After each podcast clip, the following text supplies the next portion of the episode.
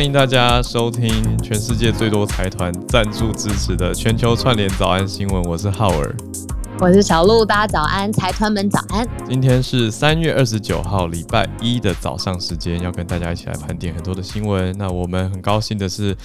谢谢大家的支持，我们已经把这个节目录制下来，做成了 Podcast 的版本，那都还在持续的精进跟优化当中。那非常需要大家的五星吹捧，所以大家请到。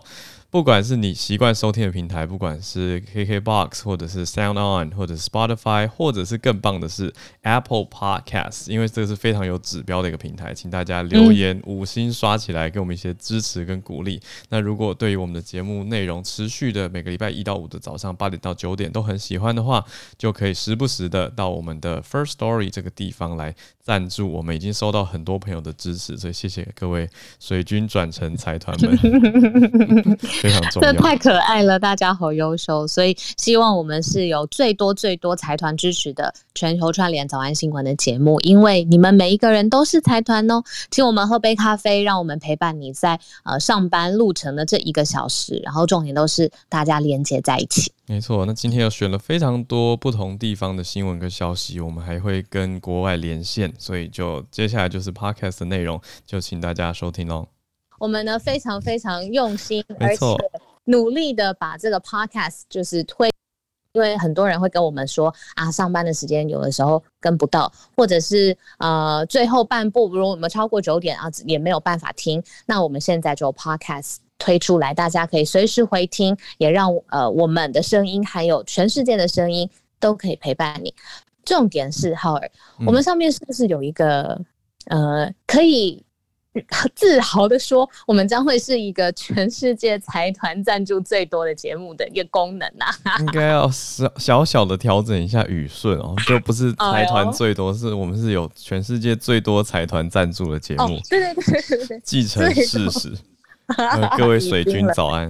已经水军早安，水军早安。水军转财团这件事情并不是这么容易的，没想到就在我们节目上发生了。对，我觉得嗯，我们这边很厉害哦。这样现在贵宾席跟底下所有的亲友们，非常多的财团，感谢大家。已经有一些人，有一些人化身为 赞助五十块、一百块、两百块，还有自定金额两百五十块，自定金额的财团赞助。反正欢迎大家，呃，用用这个。我们贴在社团里面的链接，其实就可以点到有这个赞助的选项啦，就这个化身财团支持我们，很很感动，很高兴，已经看到很多朋友都行动了。那其实我跟小鹿想说，哎，不要给大家压力吧，我就一开始贴出来就，就不不想讲，对，我们没有跟大家特别讲，可是很多朋友就自己自己提出来在社团里面问说，这是真的吗？这个赞助？对啊，真的。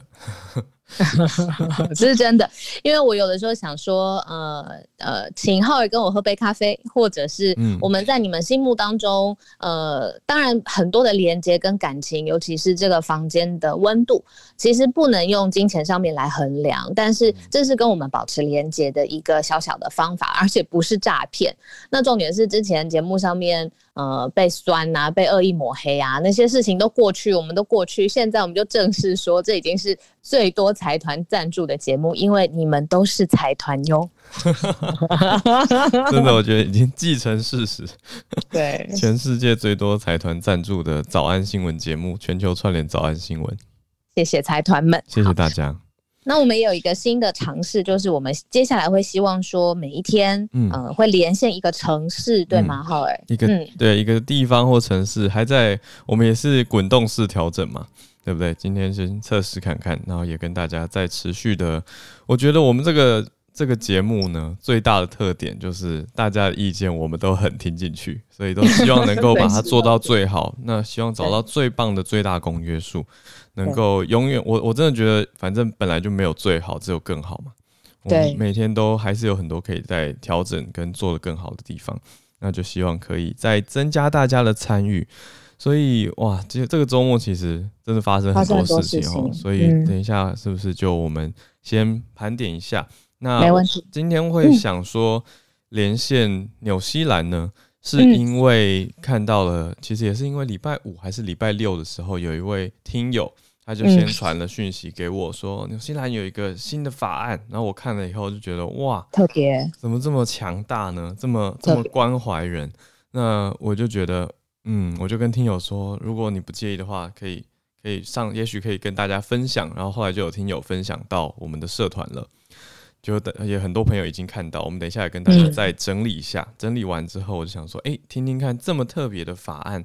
在地的纽西兰朋友怎么想、怎么看，甚至是他们身边的朋友怎么反应？嗯、我想这也是发更加发挥我们全球串联新闻的特点嘛，就是不要只有媒体的声音，就是官方对外啊，或者说大型单一的声音写法。但虽然说我们都会看各大的媒体，包括 BBC、CNN，或者是呃《经济学人》啊，或者是《时代》杂志这种比较分析型的周报型的，可是。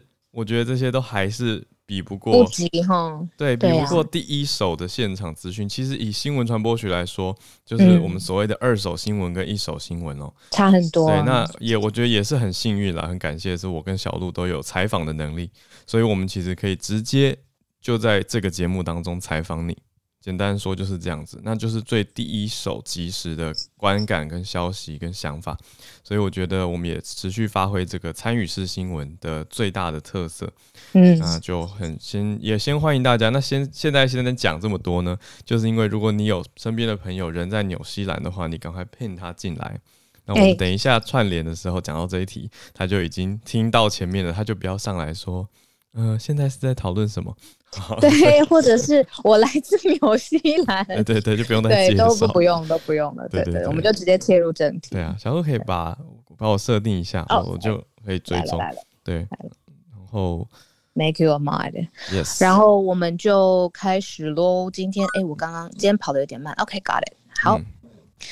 嗯那我想先从缅甸开始，因为刚才七分钟多之前，十五分钟之前才刚刚有一个最新的 update，嗯，就是呃，我们其实从二月一号开始，这个是缅甸镇压的，就是军政府叛变的时间。那我们早安新闻是从二月三号开始，所以其实我们从非常早期，我们就已经有一直在慢新闻，跟大家一起思考或是梳理在缅甸发生什么样的事情。那没想到在这个周末迎来呃最血腥的镇压，那一天就已经有一百一十多名的当地的缅甸居民死亡。那刚才说十五分钟之前最新的 update 是美国总统拜登回应了，嗯，那拜登他以美国总统这样子的高度，他是呃。直接说出来，在一个记者会上，他说：“呃，根据我获得的情报，就是根据拜登获得的情报，很多人完全不必要的被杀害，有多不必要呢？带大家来看一下，在这个呃瓦城、仰光，还有甚至是少数少数民族的这个地方，在全国各地其实都有这个呃被杀害。”而且是被血腥镇压的情况，那大家会在呃燃烧轮胎，你知道已经走到这么极致的地步，因为燃烧轮胎会呃发出很黑很黑的烟雾，嗯，希望这样子在群体抗议的时候可以稍微做一些烟雾弹。那但是有非常多的照片现在已经在网络上面传散开来，就是在很黑的燃烧轮胎的烟雾中间有看到。当地缅甸的人民举三指，就是我们之前节目上面也盘点过了，嗯、举三指是他们的呃抗议的手势，而且他们的暗号在国际上面，法国他们说自由、平等、博爱，嗯、然后在泰国、在缅甸，现在发现这三指就是他们确定分敌我的一个状况。嗯、那有一个很骇人听闻的，嗯，就是举三指的，就是抗争者。对，没错，嗯，没错。骇人听闻的，呃，的新闻消息是，其实，呃，缅甸才刚刚过了所谓军人节，嗯，那就有呃，要当地去缅怀或者是要纪念已经逝世的军人，为了军人办的葬礼。但没想到呢，在军人的葬礼上面也有抗议的人士，他们希望要民主改革，希望可以，呃呃，就是回归到就是缅甸原来的民主的政权。那没想到在这个军人葬礼上面。这些人也被扫射，那也就是已经是在葬礼上了，然后但是抗议的人死成一片之外呢，他们现场要呃这些呃这些死者的家属要签一个同意书，确定是呃抚顺的、乖的、听话的，他们才愿意把尸体还给这些家人。那所以接二连三就是发生了这么多的事情嘛。那到现在快两个月了，真的完全没有停止的消息，单日血腥镇压。我这边的数字，呃，各各个媒体可能、嗯、呃不太确定，但是我这边看到的数字就是军人节大开杀戒。当天镇压一百一十四人死亡。我也是看到这个数字，是三月二十七号是缅甸的军人节。那从二月一号累积到现在，已经超过四百四十位丧生，就是从政变开始到现在，是非常让人难过的。那国际上呢，有个消息，就是包括美国、英国、日本、南韩在内的十二个国家的国防部长，很罕见的联合声明哦。联合声明谴责缅甸的军方领导人使用武力镇压手无寸铁的平民，所以这样子的状态在二十八号的时候发出来，反军人独裁。那这些人呢？这些缅甸的民众二十八号也在悼念遭到杀害的国民，因为刚刚讲的四百多位丧生当中，最大的一天，最大的呃灾情最惨重的一天，就是三月二十七号，也就是这个抗争的前呃这个。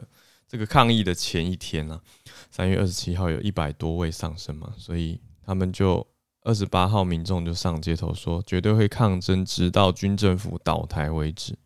我就想到小鹿，你还记得吧？还有很多听友应该都记得，我们连线的那天晚上，我们有一天跟阳光连线，那天晚上我我们也不知道那个时间，刚好我们我们的连线时间那一天是晚上。算起来是阳光的八点时间，对对，就在背景听到连线的听友传来很多的敲打声，我们就想说那是什么声音？就有听友就说那个是所有的邻居拿出自己家的锅碗瓢盆在敲击、在抗议的声音。那个是二月中的时候的事情，对，哇！可是现在不知道那些敲打声音的人现在还在不在？我想到就会觉得哇，真的是很。很难过啦，那那可是国际上，我们也也是很谢谢。我觉得用用正面的角度去想，就是说，本来大家处境不同，那我们人在其他安全的地方，就是我们都能够每天在新闻上说的早安，就是珍惜这件事情。可是同时也关注跟了解，但难过是难过，可是我们能做的是去认知跟了解到这个世界非常的大，那还是有很多的不公不义在。或是珍惜我们现在有呃自由的说话的权利，而且有民主的呃生活上面的机制跟文化，而且不用呃受到一个好像呃随时如果我上街抗议，我就会失去 生命危险的这这么严重的这个迫害。那也是反观我们自己珍惜台湾现在有的。那国际上面能怎么做？是不是更有？比如说连拜登都出来讲话了，那国际上面的制裁。呃，之前 Dennis 老师叶教授也常常都有呃跟我们回应互动，我们待会也听听看，呃，都已经到美国总统亲自讲话了，会不会有更实际的例子出现？对，那我也回应一下国际上的一些，嗯、呃，刚刚讲的十二国有哪些，让大家了解一下、哦嗯嗯：美国、英国、日本、韩国、澳洲、加拿大、德国、希腊、意大利、丹麦、荷兰跟纽西兰这十二个国家的国防部长已经联合声明了，说。专业军队应该要遵守国际行为准则，保护而不是伤害人民。那本来东协啊，东南亚国协这个单位呢，非常的呃姑息，可是他们最近也要调整这个政策了，可能会在近期举行紧急的领袖会议，对这个问题采取强硬的立场。那、嗯呃、但是反过来说呢，低调管理的。啊，就是在军人节的阅兵典礼上面低调管理的有俄罗斯，还有中国、印度、巴基斯坦、孟加拉、越南、辽国、泰国。也就是说，这些国家并没有参与谴责，而是默默的，也不是说支持，但他们就是没有说话。那还是还是出席来到一个嗯这个军人节的阅兵典礼上，那就让大家了解到国际上的一些局势的变动可能会怎么样去影响跟呃跟军政府之间的关系。嗯，那每次讲到国际上面的联动，是不是真的需要有一个出来调试的，或是最后决定的？大家直觉都会想到啊，我们不是有联合国吗？嗯，那联合国是不是应该做些什么？那接下来就刚好过渡到说，联合国它真的是能做些什么吗？或许这则新闻大家也可以听听。嗯，在整个周末最发烧的可能包括呃刚才我们讲的缅甸的这件事情，另外持续发烧还是有一点点热度的，就是呃新疆棉花。那呃我看了眼球中央电视台做了一个迷因图，就是他把就是抵制这些棉花呃。抵制时尚品牌的这些艺人，就是拼成了一个四格，然后就写了一个字叫“十分腼腆”。棉呢，就是棉花的棉；腆就是舔冰淇淋的舔，嗯，这样子。对，十分腼腆。那我就觉得哇，这个创意真的是很厉害。那网络上面很多很多 YouTuber 或者是 Podcaster 或者是新闻评论也都在讨论，嗯，就是说你反对呃劳工权益要。遭到这个合理的保护这件事情是一回事，但是你反对这个棉花是一回事，反对 外国企业抹黑辱华，他们说辱就是女生胸部的辱，啊、辱华，然后华就是划掉的华，就是辱华又是另外一回事。其实这些概念全部都要拆开，就是。就是网络上面一个好好笑的用词了，好，就是全部拆开，因为他们觉得乳乳华这个字看起来太重了，所以他们都用女生就乳房的乳，然后划掉的。我不懂，然后来做一个更重替换吧？这样口味太重。好好，反正我觉得明明为什么大家我我以为大家都会讲入华，欸，就是羞辱的辱。还是对我，那天听我们的听友是谁，Victoria 嘛？对，他也是说对啦，对啦，就是他也是说。来自对岸的朋友也是讲这个这个对啊，辱华。对，Anyway，我只是想表达，就是说你到底是入华还是辱华？你到底是要保护棉花，还是你要去抗议的是他们采摘的过程到底有没有受到就是不合理的对待？所有的事情大家全部都混在一起谈了，大乱战。那联合国做什么事呢？联合国就是说他希望。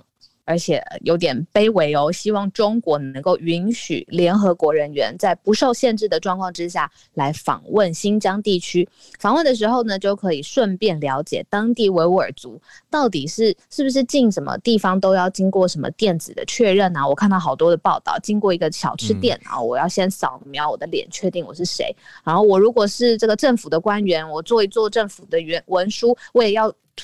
去棉花田里面采摘，因为有人就出来说，哇，他如果不采摘，他很怕说会被关进监牢监哦呃监狱里面。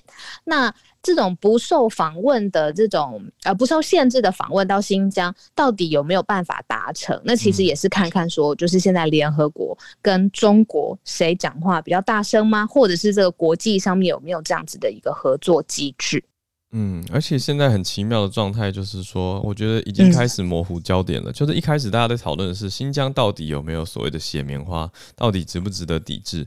可是到后面已经开始演变成各家品牌啊的操作方法，而且甚至我觉得现在还出现一个很奇妙的状态，就是在社群媒体上，只要有出现关键字，我不知道，我不知道这些来留言的朋友是或者网友是怎么搜寻的，可是只要你在。社群媒体上写，不管是脸书或者是 Instagram，写到关于新疆的事情，写到 新疆棉这些字词关键字，好像就会被搜寻到，而且留言区就会涌入许多呃反对反对这一则贴文的。意见跟想法，就会觉得说什么啊、呃，不要怎么不要这么天真啊！真的有去过新疆吗？就会开始质疑啊，等等，所以就会带动一波社群的流量。可是最神奇的是，你仔细点进去看，这些人好像平常也不是粉丝，所以就想说，哎、欸，他们是针对关键字而来的。所以如果今天在座也有这样子的朋友，去人家的地方留过言，水军。好，欢迎上来跟大家分享一些意见哦。当然，我们等一下还是以纽西兰的想法优先，想说这样子来串联看看，也增加大家一起到呃来到南北半球的串联。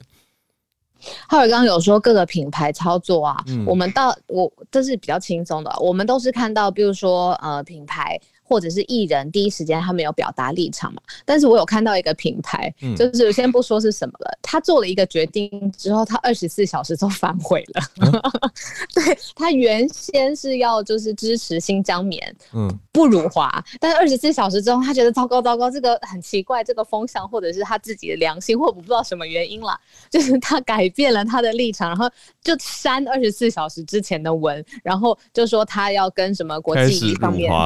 对，要开始辱华，要跟国际上面站在同一阵线，支持合法的劳工权益。我那时候也觉得，哎，真的大家好累哦。真的是我，对啊，我跟小鹿就在讨论，就是说，其实对于大众，一般大众没有没有像我们在这边讨论跟听的朋友来说，你要直接讲说新疆棉到底是什么，其实要花一番心力去解释，因为他的抵制新疆棉跟跟支持新疆棉有点是颠倒的概念。然后怎样是辱华？其实要要有一定的逻辑跟背景知识，才有办法听得懂这些 笑话。对，所以很容易搞错。也许我不知道，所以对对对，这各位听友如果还是不清楚的话，可以再到我们的社团。然后还有一些朋友其实还不知道，我们有这个节目有一个脸书社团，可以让大家后续有更多文字资讯跟图表去交流。就是在脸书搜寻“全球串联早安新闻”，欢迎大家加入哦。那也可以从那边找到 Podcast 的连结。然后也可以在上面看到小额捐款的链接。没错，欢迎成为化身财团，谢谢大家。好，好，我们就继续喽。嗯，那浩尔来决定，我们接下来讲一下博流还是呃博流好了。我也想跟大家说，我我这边我确知我们这边听友里面有几位是人在博流的听友，很酷吧？那四月一号不就是说开放？台湾可以过去帛流旅游了吗？但是现在其实很快了耶，四月四月一号就是这个礼拜的事情了耶。今天已经三月二十九号，所以礼拜四就四月一号了。不过在这两天有一个新的消息是说，帛流的总统要来访台了。那美国大使跟随，这个细节是怎么样？可能小鹿这边有所掌握。嗯，他已经来了。嗯、那他是呃，博流的总统惠恕仁，他有带他的访问团，然后直接来到台湾。那当然就是为了这个台博泡泡，台湾放在前面好了，真不好意思，因为这算是整个旅游疫情之后的旅游首例嘛。嗯，那这边用一个比较政治的角度来切入，就是说这个其实要达成。台博之间的旅游泡泡，其实是跟外交实力也有一点点关系。例如说，在他身边的访问团里面，其实有一位是美国驻帛琉的大使，是美国的大使，叫 John Hennessy Neeland，他们就尼西尼兰，对，尼西尼兰 Neeland。那他就有说，其实帛琉是因为有美国的帮助，而且三边之前有。呃，谈话而且会谈才有办法，就是促成这一次的，就是台博之间的泡泡，就是台湾跟帛琉的泡泡。那它的政治的意味就是说，其实这算是呃，台湾跟美国断交以来，就是美国的大使，他这身份是大使，外交上面的大使，这个身份是有意义的。那他来到台湾，是不是就？展示了说，有可能接下来未来台美之间外交层级的正式对话是有可能的，因为之前都很可怜呐、都要就是绕到一个地方加油转机的时候啊，忽然之间在一个地方碰到，好像两个成人之间要互相碰到这件事情可以很随机一样。但是当然就是碍于这个现现实的国际情势，那必须要做这样的安排。但这一次刚好台博的旅游泡泡打开了一位美国的。大使来到台湾，好像又打开了一些新的空间，所以这个是在看整个旅游泡泡当中的一个很蛮特别的政治的角度。那也看到惠树人他是嗯帛琉的总统嘛，哎、欸，真的还蛮就是一派轻松，然后和和善，然后很和意，整个整个整个人的感觉就是觉得很开心的 帛琉人。嗯，我怕我有点刻板印象。我我懂你在说的哦，呃，虽然乍听会觉得有刻板印象，可是因为我曾经帮博流驻台的使节，嗯，欧克利翻译过，大使翻译过，我完全懂你在说的，就是大使身边散发着一种嗯热带岛屿的亲切。然后加上他们的衣着吧，就是微微的花衬衫这样子的感觉。可是它不是夏威夷的花，而是波流特色的花衬衫，所以这样子服饰会给人一种轻松度假感。但是这个就是帛琉人的日常。我想如果有帛琉听友，我我我们来四月初来跟帛琉的听友连线好了。今天还是纽西兰，那么你不要去就好了，这样子我会没有安全感。不用担心，我在各大财团帮助我们之前，我可能 还还在存钱。好，大家财团多多加油。好，对啊，嗯、呃，我们也是一个外交的角度了。对的，连线之前，我们是不是最后就讲一下？YouTuber 收到追税的事情，再来就是讲一下纽西兰的这个新法令。好啊，YouTuber 很快，因为我比较想听纽西兰的新法令，而且这个是呃我们的听友、我们的粉丝自己主动提交或是呃投稿的，这个我比较我很好奇。反正就是呃网红全世界都在赚钱，那。现在这个到底是不是有这个网红税这件事情，其实各个国家定义都不一样。那未来似乎有美国在申报，就是要对网红的全球。总收益要预扣百分之二十四哦，因为他们是代表说，里面其实过去 YouTube 红了这么多年，其实这个追税的这个过程其实有点莫衷一是。各各个国家，甚至是以美国来说，各州的法律都完全都不一样嘛。那现在美国是有在希望，就是对网红全球总收益来预扣百分之二十四，作为一个惩罚性的税负。那就被认为说是之前我们常常听说什么有肥咖条款嘛，就是大财 大财团糟糕，大财团大企业，就是你如果真的是呃赚取暴利，那肥咖条款是很负面的。他就是说，那我要特别针对这样子的肥咖，祭出惩罚性的呃条文。那现在美国是要对这个网红来做这件事，嗯嗯，所以是全部的网红吗？还是特定的收入以上的 YouTuber？嗯，就是以申报的呃未申报哦，没错，这个未申报、嗯、未未详实申报整个报税和收益流程的这些人，对，如果没有按照就是现在寄出的规定来缴税的话，哦、那美国会来来来 come after。嗯，因为我我我有一些朋友是 YouTubers 嘛，那前一阵子大概一两个礼拜前，他们在脸书上开始互相讨论跟分享说。你请问大家已经填写某某表格了吗？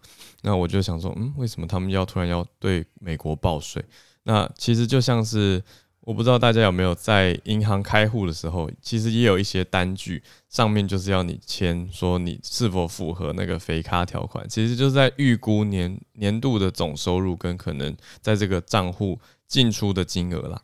所以美国做的就是，他预先要掌握到你可能的收入。那因为 YouTube 是一家美国设立在美国的公司，所以金流概念上等于也会经过美国，所以美国政府就也要纳管的意思，而且是预先纳管。好的，小鹿，我发现刚刚我们是不是新疆那题被我讲歪掉？是不是还没有讲到联合国寻求要？Oh.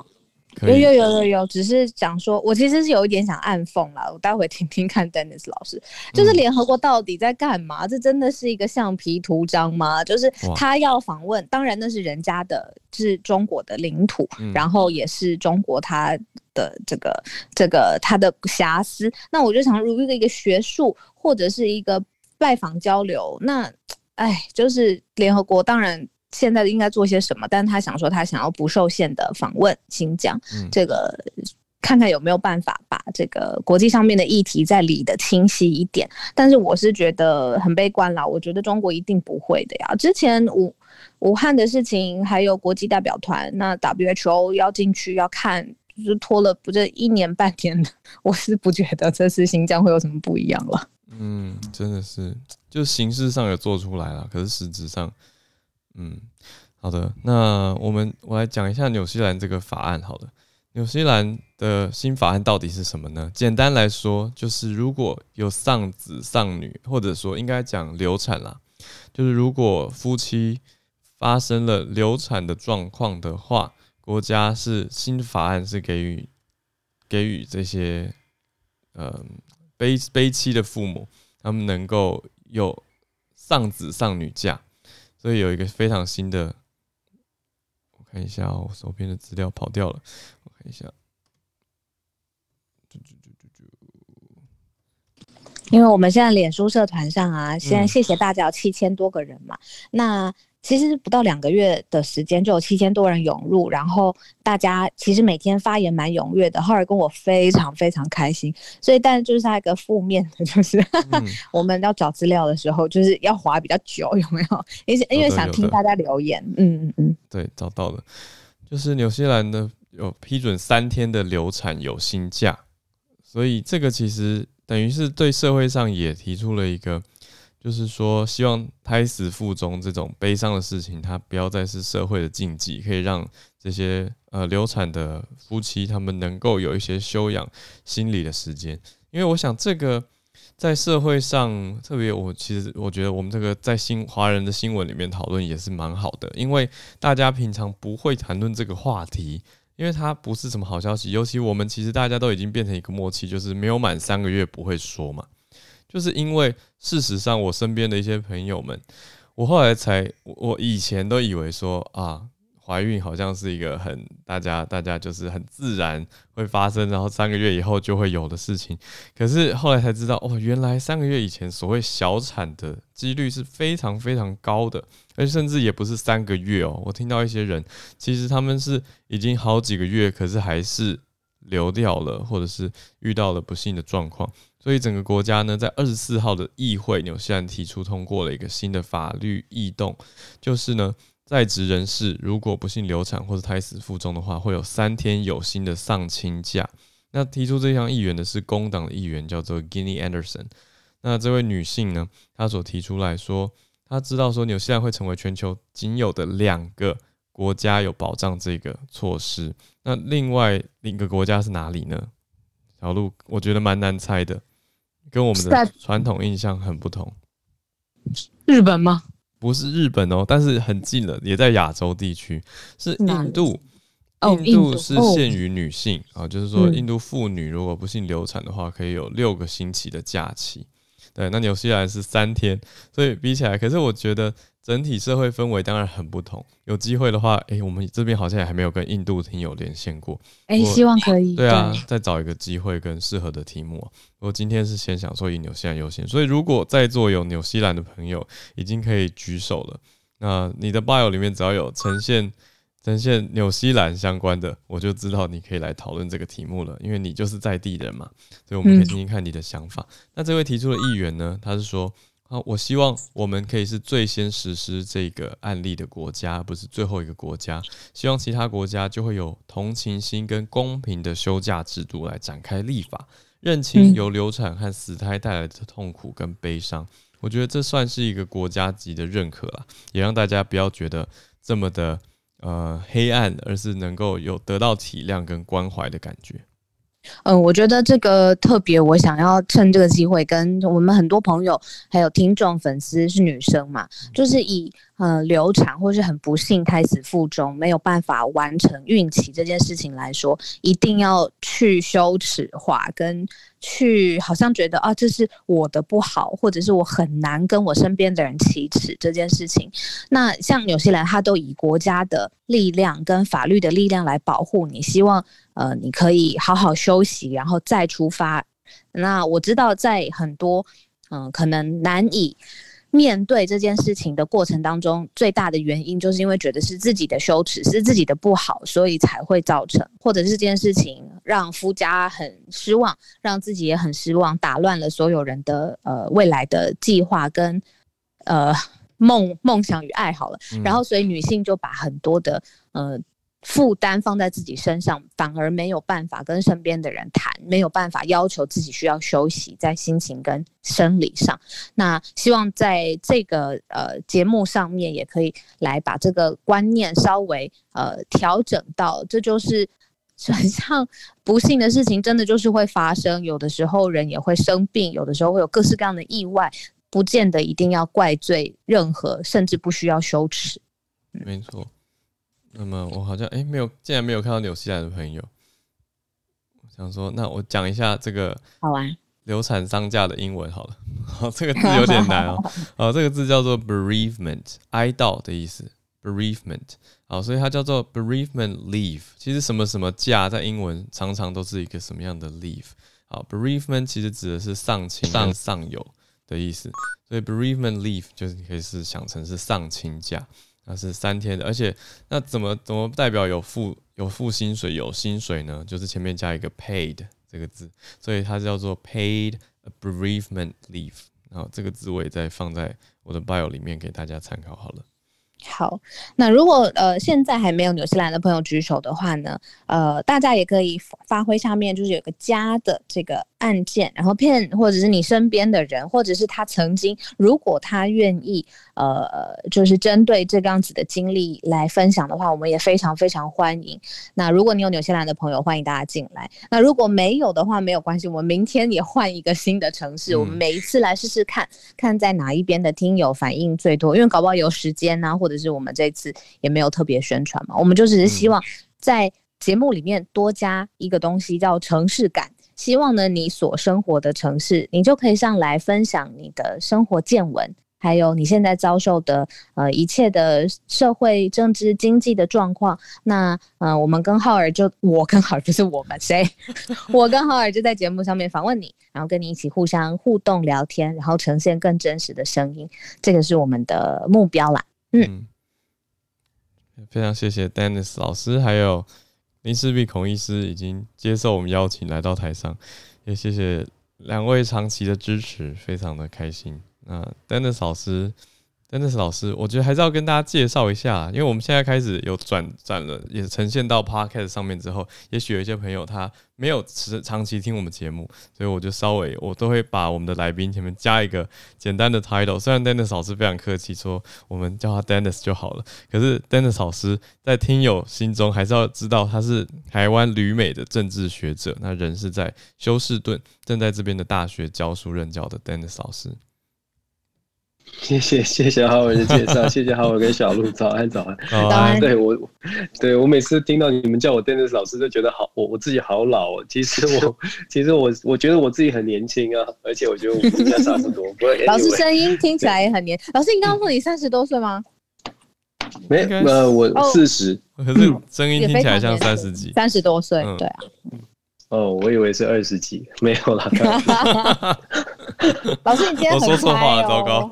对，浩尔说错话。啊、老师今天很开，就是对。没有，每天都要保持正正向啊！你们都是小太阳，我觉得每天都要保持正向。对，那我现在也慢慢慢慢适应我的新生新生活嘛。对，这个这个房房子只有一半的新生活，还没有好哦，老师。怎么都还有一半、啊？没有，要到三三到六个月啊！对啊。天哪！缺工缺料，所以还没有办法开工，很无奈呀。Oh, yeah. 就是从二月的时候的大风 大风雪到现在，对对对，而且美国真的不像台湾那么方便，然后就说呃修的这么快，真的很久很久，还有很多文件繁文缛节啦，就是说保险公司的 negotiate 啊，很多蛮麻烦的，所以对每天早上来跟大家聊聊很开心。谢谢 Dennis 老师，那也要借重你的长才，就是。嗯，以缅甸来说，或者是以这个帛琉呃总统访台旁边，竟然有一个美国大使来说，或者是联合国，到底在干嘛？嗯、老师想要评论哪一则呢？好，我们我我我希望我不要又讲得太快，但是因为每次都是很紧张。那我先先谈先谈缅甸哦，缅甸确实呃。这个周末的新闻让大家觉得非常非常的痛苦，尤其是如果你真的去点那些影片的话，真的是很难过。那我们之前有跟大家分析过，其实现在。缅甸带给国际社会，尤其是西方民主国家非常大的考验，就是说西方国民主国家都提出了经济制裁、口头的制裁，但是看起来缅甸军政府是完全不为所动。如果大家记得的话，我们上个星期有说，对缅甸来说，其实它真正会有点忌惮的，大概就是中国、印度、东协跟日本。如果这四个国四个地方哦，东协算是一个组织好了，国家联盟，如果这些都还没有真正的对它展呃。就是施以整很大很大的压力的话，我觉得军政府真的很难做出动作。那我们说拜登有没有回应？今天下午拜登确实像小鹿说的，拜登有接受访问，他说现在美国正在演绎哦。然后刚刚 Howard 也有分享分享到，就说一个新闻是美国十二美国跟十二个国家的这些政府有发表一个共同的声明。可是其实坦白说，我们看到这种言辞谴责已经很多了，所以关键还是在于国际的现实跟这，就是说民主。的理想，就是我们希望他们做出行动，可是很很显然的，国际的现实看起来还没有还没有做出任何行动，至少至少是让缅甸军政府会收敛的行动，我们现在还看不见。那是不是就代表了多边主义就是就是没有那么强力呢？或者是效果不彰呢？那就回到就是小路刚刚问的联合国的部分，联合国到底有没有实际的效用？呃。我个人是没有没有办法很乐观。我大概讲一下，就说联合国呢，如果大家去看哦，联合国大概直属的、直接或间接有呃管辖的有十五个委员会哦。那这十五个委员会，大家不知道有呃，最近这几年，其实中国大陆在。其中他的扮演的角色越来越重要，在十五个委员会，他拿下了四个。那在这个我们最关注的缅甸问题上面呢，他考验的是人权委员会到底有没有集体的做出什么动作。如果大家记得，从二月开始在讨论的时候，人权委员会一开始他。就要发表强烈谴责的时候，基本上中国、俄罗斯就反对嘛。那后来是勉强的发出了一个声明，但是这个声明也是坦白说，就是文字很严很严格，但是行动是很少的。那在中国这样的主导之下呢，坦白说，我们很难真的在联合国上面很难很难看到强强制的手段。中国中国大陆，尤其是在这个二零一二年习近平上任之后，我们看到慢慢一个趋势是。其实让全世界很担忧，或者是联合国自己也应该很紧张的。这稍微刚刚也搭配那个新疆的问题哦，为什么联合国好像都没有效果？就是针针对人权或者是中国没有效果呢？因为其实中国在二零一二年，尤其习近平上任之后，慢慢的学会了西方民主国家的游戏规则了。那这是很可怕的。我所谓的学会游戏规则是，他们透过这种民主的选举制度，他们懂得去拉拔。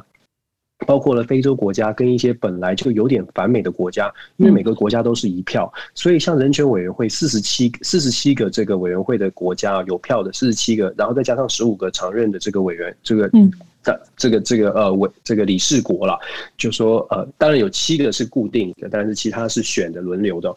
那这些国家里面，中国懂得用所谓的民主机制，这是比较吊诡。就是中国懂学会了西方的民主机制，票票等值，所以他只要拉拢了这些国家，基本上他用民主的制度赢你，赢得西方国家根本就没有办法在制度上面做出任何的挑战。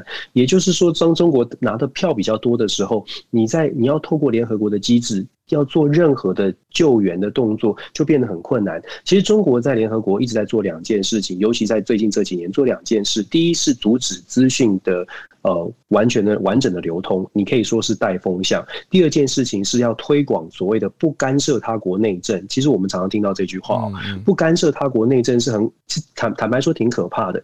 也就是说，在每世界都在讲究主权国家，各国的主权互不干涉。那中国就打着这个牌，就告诉你说：“嗯、哦，你这是我我国内政。”你常我们常常听到中国大陆这样说，对，对不对？嗯。那世界很多的国家也真的就是觉得，尤其是当他自己的这个制度或者是不是很民主的时候，他更不愿意开放让别国来介入。所以，当你这个口号打出来的时候，这个主权国家的概念就变成牢不可破，变成了各。很多国家会支持中国这样的想法，那在这样的情况之下，就更难更难去介入。像缅甸，现在他可以说这是不干涉他国内政。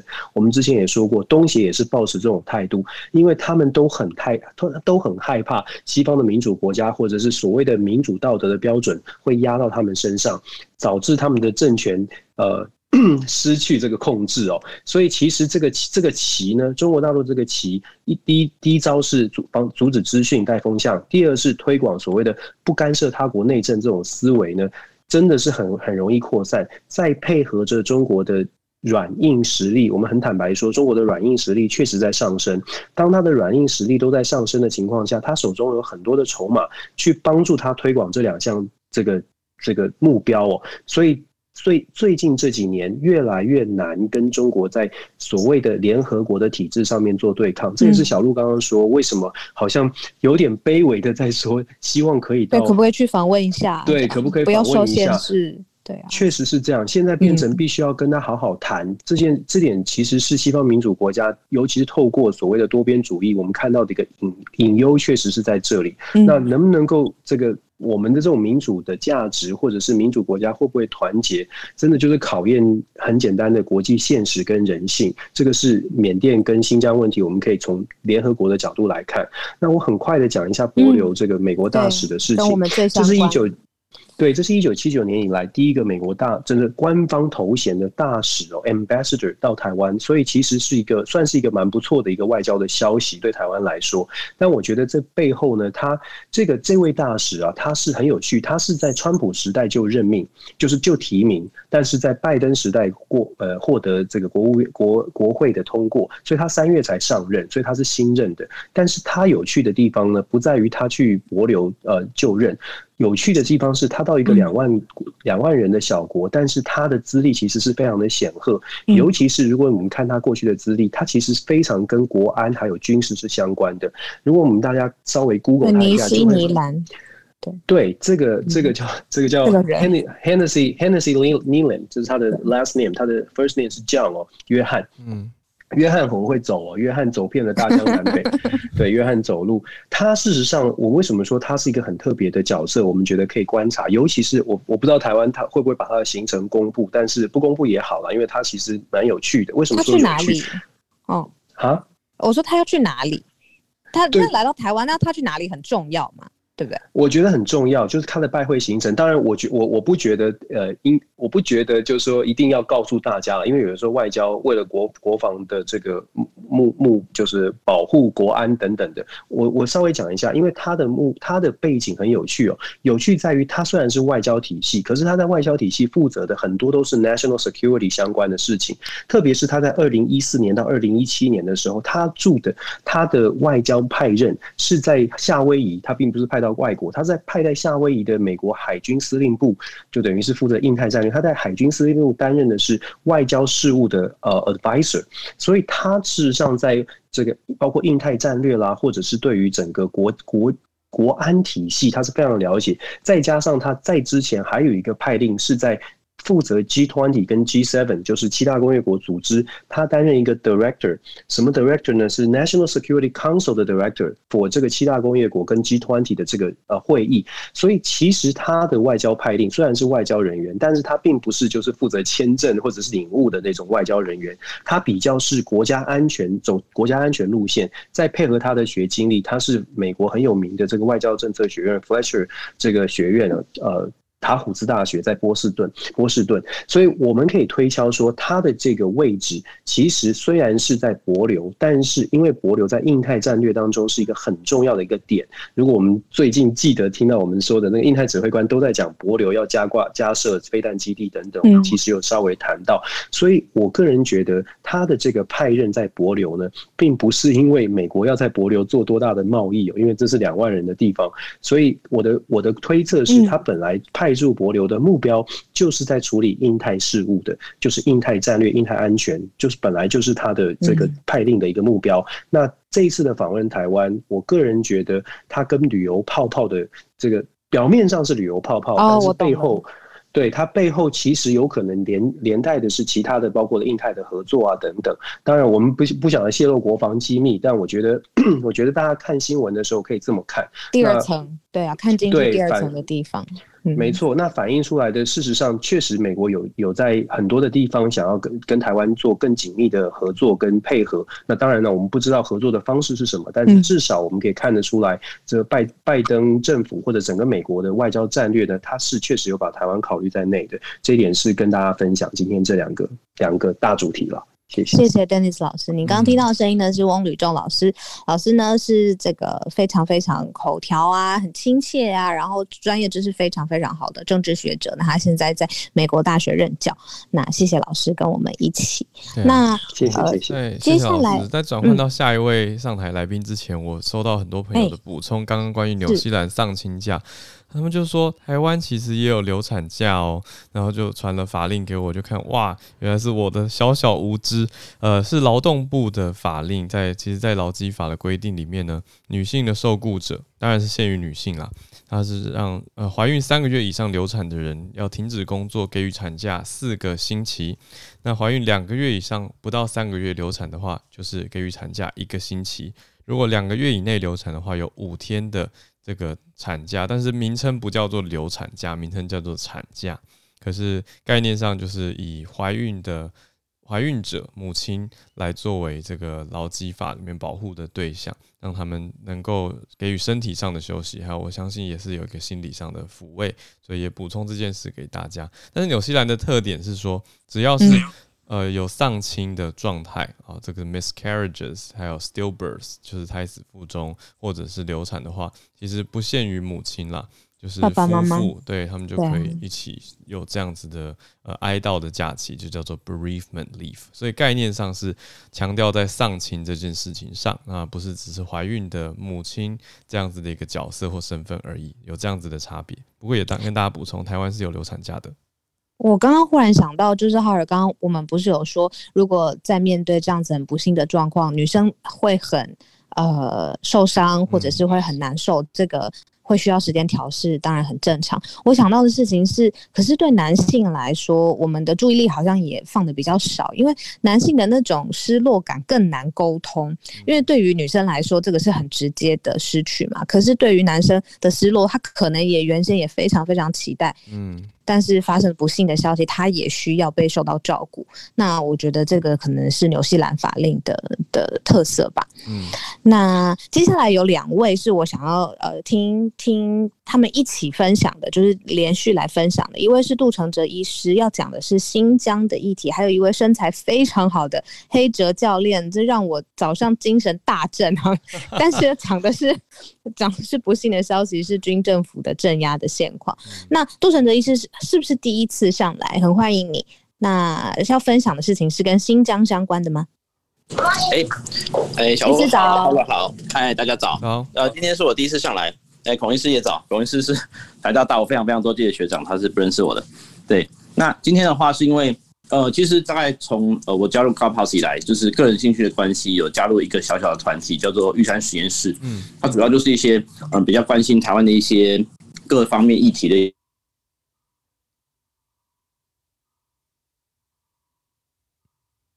哎，医师，哎，一些民众嘛，那多多少少有点小泛政治化，这样希望大家不要吓到。喂喂喂，不好意思断线。喂，嘿，刚才有点断掉，所以讲到玉山实验室是一个关注台湾议题的俱乐部，是那也也包含一些两岸的一些事情，这样。嗯、那因为从这个这个经历，就是认识了一些新疆的朋友，那他们转转转在刚好这次新疆棉事件爆发之后呢，其实是有一些呃已经。呃，通过父母或者师长的帮助，然后逃到，哎，不能说逃到了，就是来到海外。现在可能是用求学或工作的名义，在海外的一些新疆的朋友，那他其实手上可能是有一些照片跟一些故事可以做分享。那在呃，大家可能记得，在 Clubhouse 的在台湾红起来的最早的，可能是前两周，其实就有一些新疆说故事房。那时候是在 Clubhouse 还没有被中共呃中国政府禁之前的时候，其实带给很多海内外朋友、墙内外朋友的蛮大的一些震撼，因为就是亲身经历的一些叙说吧。那这次的话，就是说我们几位朋友，像苏比亚，就是从新疆来的朋友呢，嗯嗯，联联系上一些朋友去联系他，那也。打算去提供多一点的故事，那可能还是会以这个说故事坊的方式，在本周来进行一个呃，看能不能跟大家去做一些接触。其实我是觉得这个是一个很好的机会，就像也 echo 一下刚才 Dennis 老师讲的，就是说，其实中国在各方各项事务上面运用他们的方式，在联合国布下这个网络，可是，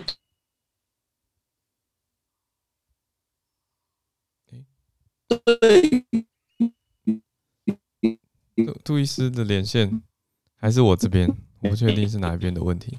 呃，应该是我我这边，因为我也听不太到。内部他们自己面心里面的想法，像我这边之前我在，不好意思，我先把你的麦克风，哎，现在可以吗？嗯，现在可以，不好意思，对对对，是网络连线不太稳定，还是杜医师在移动？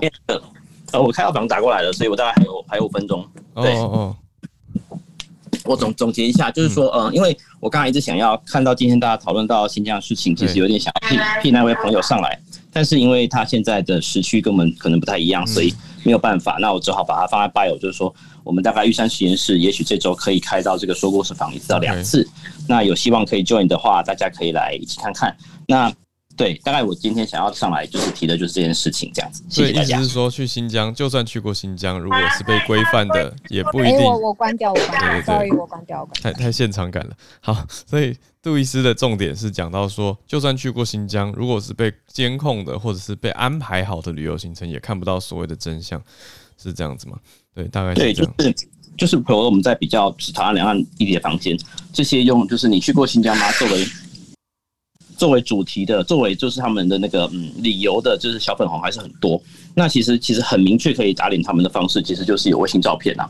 那还有就是说，我自己的亲友，我的干爹也是呃，他是呃外省然后退役的上校，那也去过一次新疆旅游，也是回来跟我说非常好啊。那新疆人，嗯。医师不好意思，不好意思，医师可能工作非常重要，也很繁忙，对对对，待会要上刀，我不好意思。我马我把它讲完好，就是他们也会说，就是呃，在新疆大家都很快乐，可是事实上整个旅游行程就是包套带好的，所以不会去到他不想让你看到的地方嘛。对，大概就是这两点跟大家分享这样子。嗯，好，那谢谢小鹿跟跟 Howard，那谢谢各位，我可能先去工作了，谢谢谢谢。好，我先邀请上来是来自听友的邀请，一位 T。T T T T 人就在缅甸。T T，您现在方便说话吗？你现在安全吗？嗯，你现在安全。Hi T，Hi，你好。谢谢。现在情况，你你现在人在哪里？位在哪里？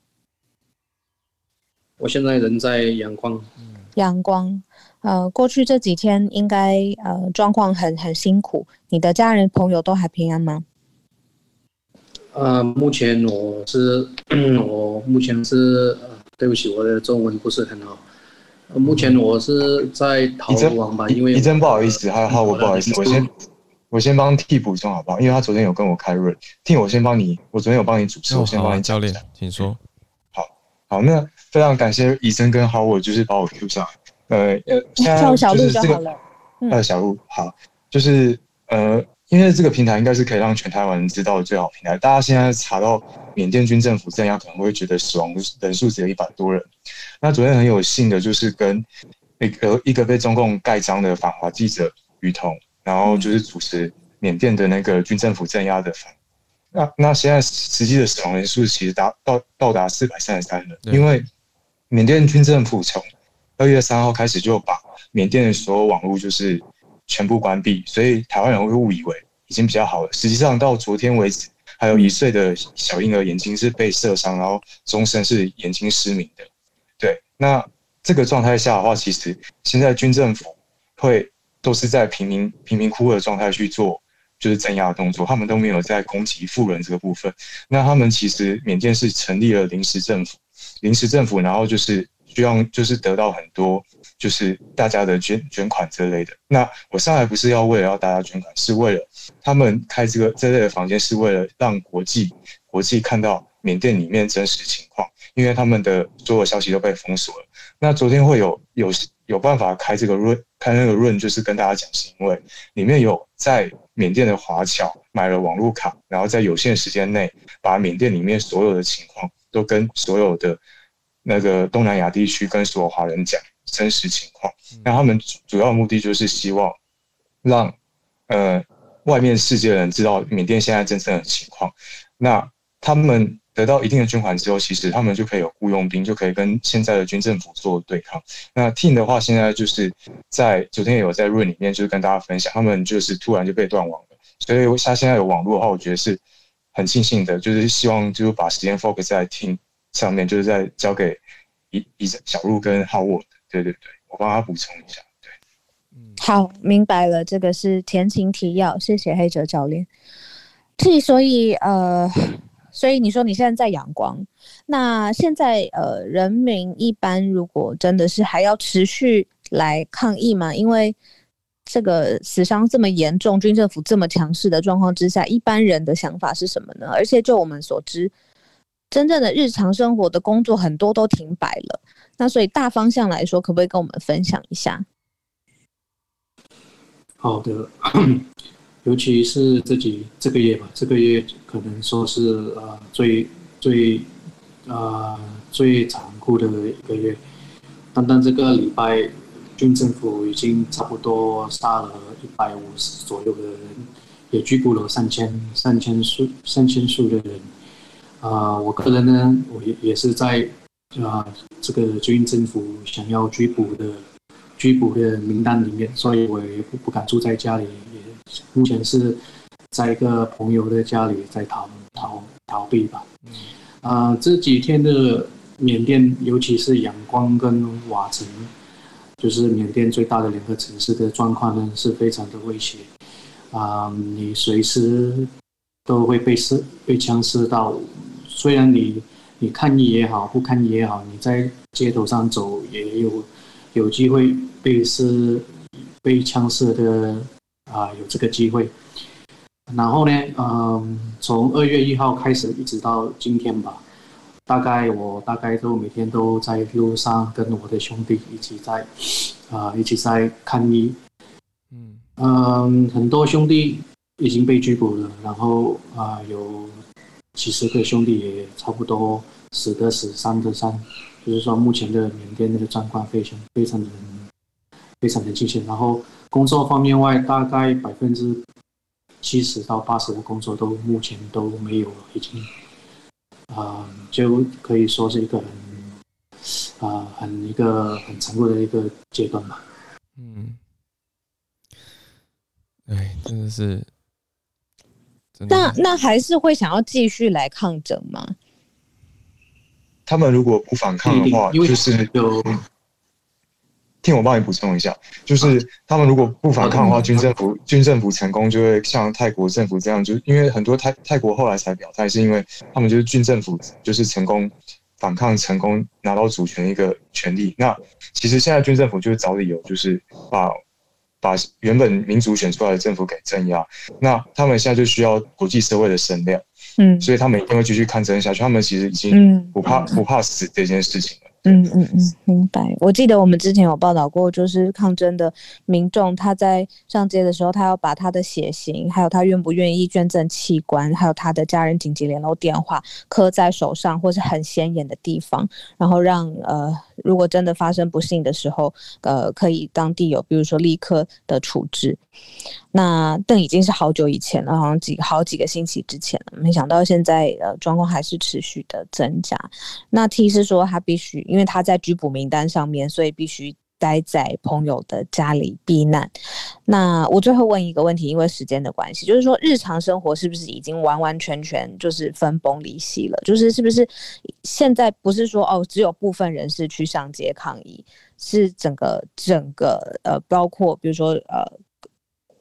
教学校，然后呃日日常的这个医院，然后大众的运输，全部都遭到了很大的改变。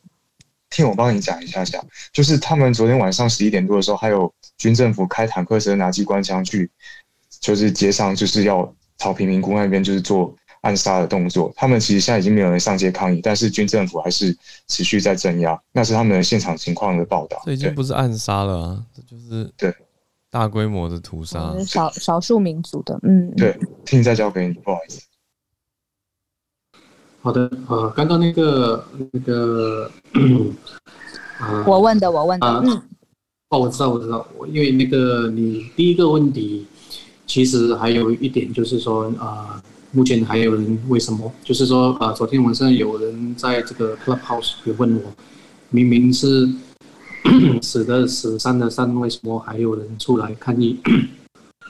其实还有一个很大的原因，就是说我们这边所有啊啊一大部分的这个这个政府的员工目前是在看工嘛，所以就是政府呢，这个军政府最呃这个看工是。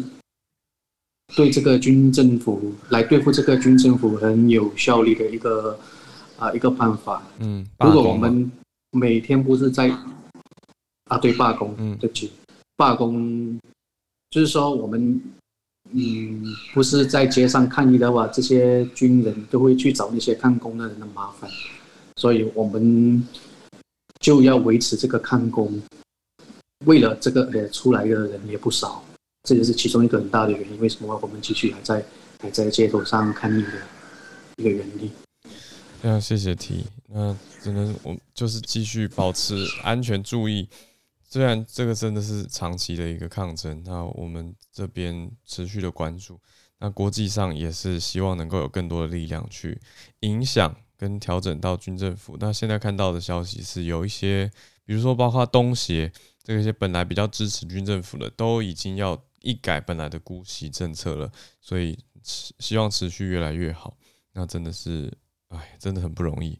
我也觉得这个很难下一个结论。那只能说非常谢谢你今天上来节目上跟我们现身说法，实际告诉我们在阳光亲身经历跟感受的。那我们也都感受到这个非常的辛苦跟非常的不容易。所以再次谢谢你。那黑泽教练，因为不好意思，时间的关系，呃，刚才也谢谢你替你的朋友一起来发声。那呃，时间的关系，我希望接下来多花一点时间给孔医师，还有我们邀请上来的 Kevin。没问题。那下一次新疆的议题，我们有机会再继续在房子里面互相讨论。是。孔医师，今天我们要讲的是呃，诶，懒人解封剧本，这个我也看过了，懒人包，然后我也有看到。那今天孔医师是有什么最新的数据想要跟我们？来教学试读一下。呃，嗯，我想讲一个国内的消息，一个就是美国这一周的 AZ 之乱有一个后续。嗯、那第一个是阿中一直有一个剧本说，呃，国内解封是要施打到六成以上，那我们才回国，可能开始可以缩短这个检疫的十四天嘛，吼。那可是他上礼拜接受联合报有一个新的说法哦，我我大家也很关注，就是他说可以。分两阶段解封，那第一阶段是，这是针对国外的海外的华人或外国人，然后已经打疫苗的人，那他入境的时候，很多人问这个问题嘛，吼，那你已经打疫苗的人，可不可能缩减隔离的时间？诶，阿中这次说出一个想法，吼，他说可以比照我们现在这个低风险国家的处理方式，吼，在第七天的时候，你自费验核酸，还有。中和抗体，这是这一次新提出的一个想法哦。嗯，阿中一直说，国际现在一直在想的疫苗护照，疫苗护照要不要认证哪一国疫苗的想法哦。对，呃，有一些窒碍难行之处，我们之前也提过。嗯，那这一次他提的是说，那我何不验抗体？因为这种最终就是你假如有中和抗体的话，那是不是就可以界定为你是有保护力的，所以就可以让你。呃，七天就出来哈，一种。我觉得这个听起来很聪明的解封的方式。你觉得这个有什么坏处吗？聪明，对对对，他是聪明的。那可是问题是，罗毅军在星期六的记者会也有跟大家讲，也是我的想法哦。这件事没有这么简单，因为简单的话，国外早就做了。就是在疫苗出来之前，记不记得我们也曾经有提过，就是免疫护照。对，你得过自然感染的人，假如你测到抗体，是不是也可以这样通行无阻呢？呃，这件事一直没有做，其实最大的阻力，罗毅军有说，这其实是在科学跟这个技术上，其实还有要克服的，因为测这个所谓综合抗体准确度，还有全世界其实还没有标准化，所以这个要找到可信的工具，我还想到变种的问题，综合抗体有是不是代表所有的变种都能对抗？这是未定之天。我太根本已经已经变。半个专家了，然后 马上提到一个最重要的问题。因为因为你对嘛，因为你测这个中和抗体，你可能是针对原来的病毒，对啊，那你怎么知道对变种有效？嗯，所以这其实只是一个想法。那他们内部会议有在讨论。嗯，那我看很多这个媒体很兴奋的写说什么六月可能就要解封了，没有啦，没有那么快了。我觉得这其实只是在讨论阶段哦。所以这里我讲到这个，那再来就是后续上礼拜我们有讲到 AZ 怎么又被美国的这个单位质疑。对，那现在有一些后续了哈，那个。我其实故意隔了几天哦，才来报这个消息，因为我要看后续还有没有这个罗生门或是 肥皂剧发生哦。还好还好，就是他们真的 AZ 就在四十八小时内哈，嗯，他发布了他最后更新的报告。那我们之前说这个所谓的七十九 percent 的保护力，嗯，那这个是二月十七号之前的一个内部其中分析。那他现在就等于再公布了往后一个月的资料，再分析一次哈。那这等于已经接近 final 了了哈。嗯。那结果，诶，保护力从七十九降到七十六。我说七十九跟七十六是差在哪里？嗯。统计学上几乎没有差别嘛哈。嗯。那更诡异的是哈，他有分析六十五岁以上的老人。上礼拜二我完整跟大家报告过这个初步的。美国第三期临床试验的结果嘛，哈，我我现在只跟大家讲有变动的部分，哈，那六十五岁以上的老人，当时一个礼拜前初步报告是说保护力是八成，嗯，结果现在升到八十五 percent，八成五，它还更好了。嗯，对，所以这个就匪夷所思，就现在风向有点变哈。像美国自己的媒体也开始检讨说，哎、欸，这个看起来结果其实根本没有差很多啊。对啊，那为什么你这个啊，那个 DSMB 还有佛奇在的这个 NIAID 的这个单位要如此大阵仗、大大动作的，然后上媒体，然后占了新闻版面四十八小时，大家都开始质疑 AZ 的这个公司的公信力。那个新闻上甚至佛奇是用 misleading，他说你用了比较之前的旧的资料，可能造成大家的 misleading 误会。然后好像还有一些媒体说 cherry picking，就是 AZ 好像选了自己比较有利的资料公布，让大家误以为这个保护力这么好。可是事实上后来。哎、欸，看起来是差不多的嘛。嗯、那大家就质疑说，那你明明这些你们这些单位哦，DSMB，你应该是看得到所有这些资料的。那那你知道，假如数据是差不多，没有那么大的变动，为什么？是不是有一点阴谋论在后面？然 后我也听看到一些已经往这个方向讨论了，嗯、就是美国自己的疫苗其实已经好几种，有一些专家说我们不需要英国的疫苗。然后就对英国的疫苗好像有一点这个挑三拣四的哦。嗯。那可是最近的方向就是说，这个 AZ 其实是一个可以解决疫情全世界哈非常依赖的一个重要疫苗。那它根本不是以赚钱为目的嘛哈，它的价钱非常低。然后当然有可能有人就往这个阴谋论想了哈，它可能挡了别的比较贵的。疫苗的财路，所以要这样子攻击他哦，有这些阴谋啦。那总之我，我我要跟大家讲，回到科学，目前公布的资料哈，它的资料真的还是非常好的，那个重症还是百分之百哈。发生了八例的重症，在这三万多人里面，那八例重症全部都是对照组，没有打疫苗的人，而打疫苗的受试组一个重症都没有。嗯所以他对重症的保护率还是百分之百。所以我觉得这真的是可以期待的一个疫苗。我相信四月应该 AZ 会成为美国第四个。经通过紧急授权的疫苗，我也很期待它后续的表现。大家要对它有信心一点。嗯，这样以上报告。谢谢孔医师帮我们带来最新的消息，这个真的是很重要。尤其因为台湾现在有的就是 AZ 的疫苗，所以我们更加了解这个疫苗的国际动态是很好的，也是非常重要的事情。谢谢孔医师。那我们今天最后一位上台的来宾是美国的税务专家、会计师 Kevin，要讲 YouTuber 被怎么样被美国国税局课税呢？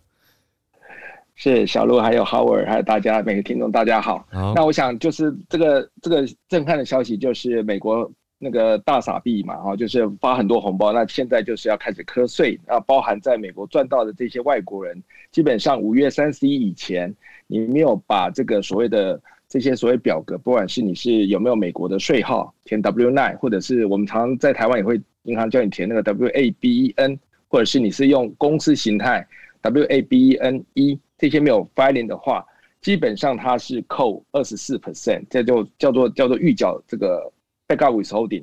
那基本上这个其实二十四四 percent 是这种适用于二零一八到二零二五比较低的税率。如果不是这些年度的话，其实会扣更高，是啊，更高很多嘞。是是，对，现在是二十八 percent 会更高。照理来说，知道。川普的税法只有这几年是二十四 percent，所以说呢，我们一直上次有分享到做这个肥咖肥八，很多人是说只适用于这个所谓的呃美国人哦，其实我们上次分享叫做全球串联比特币追税哈，那现在新的我们要叫它全球串联 YouTuber YouTuber 追税。哎，所以我在台湾就是如果是有美国的收益的话，如果我没有填那个表格申报，我就会被抽这个惩罚性的二十八趴，是这个意思吗？对，至少现在是二十四趴，他就帮你代扣掉。那当然，因为 Google 他们也有很多国家，所以你如果拿到那些国家各个 country，你拿到事实上是跟美国税无关。但是如果你收到是美国这头给你的这些这个所谓的呃赞助哈，或者这些广告这个分润，基本上你就要去填，不然六月一号开始就随时。都会被扣，然后呢，你可能他会给你一个叫做一零四二 S 代表你的扣缴凭单。其实他会给你扣缴凭单，只是你没有税号。所以基本上有的人适合适合呃，就是等闲视之的时候，基本上有一块钱就会被拨走。那美国现在很缺钱嘛，那第二件事情，你如果要觉得说他我很不好意思打扰一下，可是我比如说我没有美国国籍，那我这辈子可能就去过美国，就是玩两次，但是我就是在家生产，在台北 某一个地方生产 YouTube content，嗯，那那是呃刚好是 Google 公司他会给我分润，这样子我也要被抽税，这样合理吗？是他认为说你，他这个叫做他们英文叫做叫做呃叫做 effectively connect with U.S. social trade business 的 source income，所以他认为说，虽然你人在台湾，但是呢，对有效连接到。好讨厌这个字，因为因为分润是因为美国人看到你的 YouTube 嘛，所以他才分你钱嘛，所以这个是他有他的道理，就是说这部分的收的钱。好，是在美国 generate 出来的 income，所以你跟美国有连结哦。虽然你人远在台湾，但是不要忘了，其实你有很多费用可以扣，包含你的电脑啦、啊、你设置啦、software 啊、trayma，你付一大堆，跟你这个所有 YouTube 所有花的这些回，还有你后制团队啊这些开销都可以放上去。所以也许好像收很多钱，但是事实上你费用也很高，基本上扣下来你的税搞不好更低，但是你就不得不去报一个税表，把你多扣的钱要回来。所以说，这基本上呢，这个全球追税追到的时候，各国会不会仿仿效，这也是一个值得观察。但是呢，以前只有管美国人，现在连外国人在国外还要被美国扣缴，嗯，所以这个其实是不可承受之重。所以你就知道，美国现在每一分钱都蛮需要这个大家来诶给他赞助一下。所以呢，我们也是他的赞赞助厂厂商之一，哎。刚刚邀请 Tim 哥上来啊，其实也因为节目就是 靠近尾声了。邀请 Tim 哥是因为 Tim 哥是 YouTuber 上面的大号，我们之前有讲过，大号就是非常重要的账号，对大账号。结果 Tim 哥有听到，就是现在美国税务法居然要改了，如果有美国人给你就是流量还有收益的话，你要报税哦，Tim 哥。只是想跟你说这个，应该早就知道了，是否？其其实我就是看到呃呃最后这一题，然后所以我我我你刚刚点我上来，我就上来回答一下。事实上，其实他们在公布的时候呢，我们 YouTuber 有个群组，那我们群组呢，在当下每个人都已经填完报表。那一开始我们大家都觉得哇要很紧张，但事实上后来我们填完表以后，我们发现到他只是。你今天，如果你今天是一个 YouTuber，如果你有经营内容，然后你从你的后台先去看一下，你从美国那边过来看你影片的人的那个百分比有多少？那以我自己来讲，我是三趴。那也就是说，这三趴的人，然后他们看着我的影片，那当然他的广告，如果他们是有那个叫。没没有略过的话，那它等于是会有这个收益。那假设这个收益假设是一百块美金，这一个月的话，那我当然我这一百块美金会被他抽。但如果我今我这个月是赚一千美金的话，那我一千美金呢，我只有一百美金会被抽那个美国的那个税务的趴数而已。所以后来我们换算一下，我们就觉得哦。好像还好，所以我就是因为看了这个标题，刚刚那个 那个怡珍把我点上来，我就说好，我上来回答。我们原本很恐慌，但事实上，哎、欸，就觉得还好。但事实上，其实反而美国的 YouTuber 呢，他们哀嚎片也比较多。哦，因为他们主要收益来源就是在美国本土啦，所以有这个不同。对对，那我想一下，以台湾来讲呢，其实我们现在收到的 Google 呢。呃，因为我们也是只能收美金。那像我自己是透过富邦，因为我我的账户在富富邦。那富邦呢，他们都直接会问一个问题说，你这一笔收入呢要做成什么收入？所以事实上，我们现在的收入已经有列为那个 那个政府也知道说，哦，OK，我我我我我这一笔是广告费，还是这笔是什么钱？嗯，对。谢谢 Tim 哥上来跟我们讲一下，在节目最后尾声的时候，呃，原来其实台湾的 YouTuber 其实自己也也研究好了啦。然后以收益分配来说，只要不是这个收益比重太重，是来自美国，好像也还好。所以再给小小结论，谢谢 Tim 哥，谢谢。啊，我补充礼物也算哦，所以礼物收到换礼物换 Pada 超过一百块以上，其实要考虑那个。也是变相是个收入，我补充这一点。谢谢。就看 Tim 哥有没有很多人从美国送礼物来给你，应该开箱很多科技产品啊，不知道会不会有哈、啊，就不讨论了，在这儿。不用回答。对，不用回答，不用回答。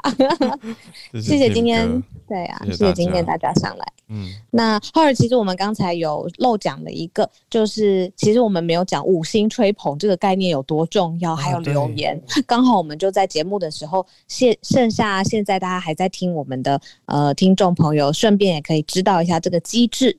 嗯，我想要刚好我讲一下我最后收播点的歌哦，是在。YouTube 发烧榜上面最前面的十几名的八三幺乐团的，我不需要每一个人都爱我，只要房间里的你们爱我们就好了。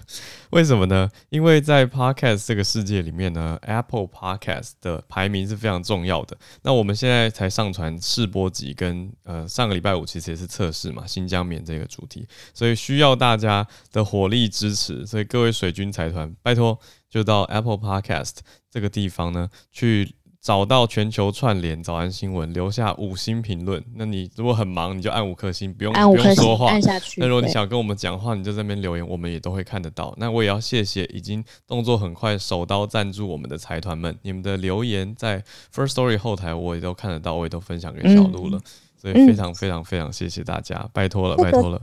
金额上面五十块、一百块或两百块，或是要自定，其实这个是一个形式啦。重点是我们保持连结，然后让我们知道，其实呃，一来我们有鼓励，再来就是我们多一个互动的管道。例如说，现在我们房间里面三千多位，就有三千多个财团吗？这是我们想要的。我们之前过去房间有五 K 房、七 K 房，七千多个财团，就是世界上最多财团支持的早安新闻，希望可以。就就在这里这个房间里面发生，非常谢谢大家，很高兴。那我们八三幺对啊，我们的 podcast，那、嗯、大家赶快去多去点来听。那 podcast 的计算方法很奇妙，就是你只要点了有下载下来，它就会累积成一个很好的数字。那所以我们现在已经 podcast 的下载数有到五千多，所以非常谢谢大家。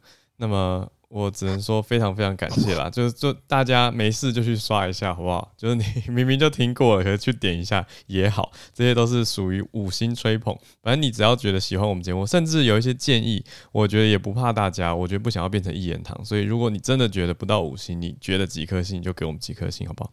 然后就给我们一些建议跟评价，或者是。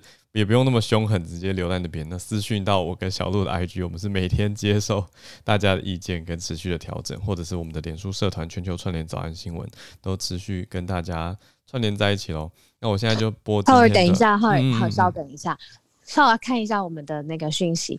就是我还有最后一件很感恩的事情，想跟所有的听众朋友说。浩尔之前发了一篇谣言止于智者嘛，节目非常。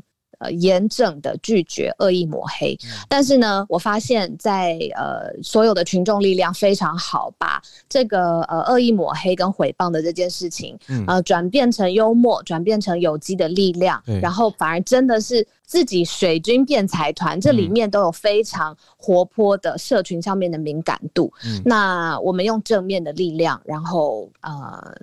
不要给负面的力量任何的呃版面或者是眼球，这是我们最想做到的事情。对啊，我真的是，所以我真的要点播这首。我不需要每一个人都爱我，呃，负面的人就继续负面，但是我们用正面的力量去应对，那也许会会感化这些负面的人吧。我就觉得，我醒过来吧。对，谢谢大家持续我们在这边带来全球串联早安新闻，用用我们的努力，用客观的方式。去综合到各个地方不同的观点跟消息，用参与式的新闻让大家上来讨论。那当然也是要跟有举手写了很好的题目，但是因为时间的关系，我们没有办法选上来的朋友，说一声不好意思。那每天就。大概有一个这样子的一个数量，我们会邀请几个讲者，那也会协调一下，看什么适合的主题，也会尽量避免重复啦。所以会变成说，呃，我跟小鹿，这是我们主观的决定，所以就希望大家见谅跟了解，但也持续希望大家都可以继续上来串联，我们都还有很多时间跟机会，因为每个礼拜一到五的早上八点到九点，我们都在这边跟大家一起，所以我现在就来播放。我不需要每个人都爱我，那也谢谢你们 这么的关爱我们、支持我们，各位，谢谢大家，谢谢你们，爱你们，拜拜拜拜，明天见，明天见。哎，非常感谢，谢谢大家这一个多小时，然后有陪伴我们，也踊跃发言，然后呃，在 Podcast 上面，其实呃最好的。呃，功能就是如果啊、有一段大家没有听到，或者是希望重复再听得更仔细的话，希望接下来我们的声音都可以陪伴你一整天。但是明天同一时间，因为我们每周一到周五上午八点钟，我们会准时跟大家全球串联在一起，希望明天也有你的参与。嗯，我觉得最开心的就是很多朋友说，哇，本来是寒假期间听到我们的节目，结果呢，开学以后，开始上班以后，可能早上的上班时间啊，或者工作调度啊、调整，没办法跟着听了。那因为我们在 Clubhouse 上面是及时的，所以跟不到的人就消，好像消失了，完全就没办法跟上一样。可是因为现在有了 Podcast 版本，又可以让他们参与跟跨时空的连接，我觉得很棒啊。或者我在看有一些朋友的数据哦，就是说有一些人。其实是习惯下班的时候收听 podcast 的话，那我们就很，比较放松，很高兴，对，可以利用。虽然是早安新闻，可是反正上架到 podcast，你方便的时候都可以来听。所以也持续的希望用这个形式来保存这个节目，让大家去听到国际上发生了什么样的大事。那我们会变成一个几乎是每天上传，努力看看的小度，这样会不会有点压力？对，大家多多给我们五星吹捧之外呢，嗯、呃，请我们喝杯咖啡的小额赞助，各式各样的方式跟我们保持连接。那我们也会每天努力，希望 Podcast 的声音陪伴大家。你们不会消失的，我只看着你们。真的，我们像是上个礼拜五就讨论最热门的新疆棉到底发生什么事情啊？那用国际政治跟经济的角度，还有品牌跟经营的角度去看，就会觉得哇，是一个好丰富、好立体的题目。那到了今天，其实也持续的讨论到，因为当然我们跟缅甸的阳光连线，我也觉得是一个哇，呃，很感恩吧。就是以做新闻的角度来说，我们可以直接接触到第一手最在地的消息跟在地的朋友。也谢谢大家能够持续的串联跟支持。那我们就继续连线下去。以上就是我们今天的 Podcast 喽。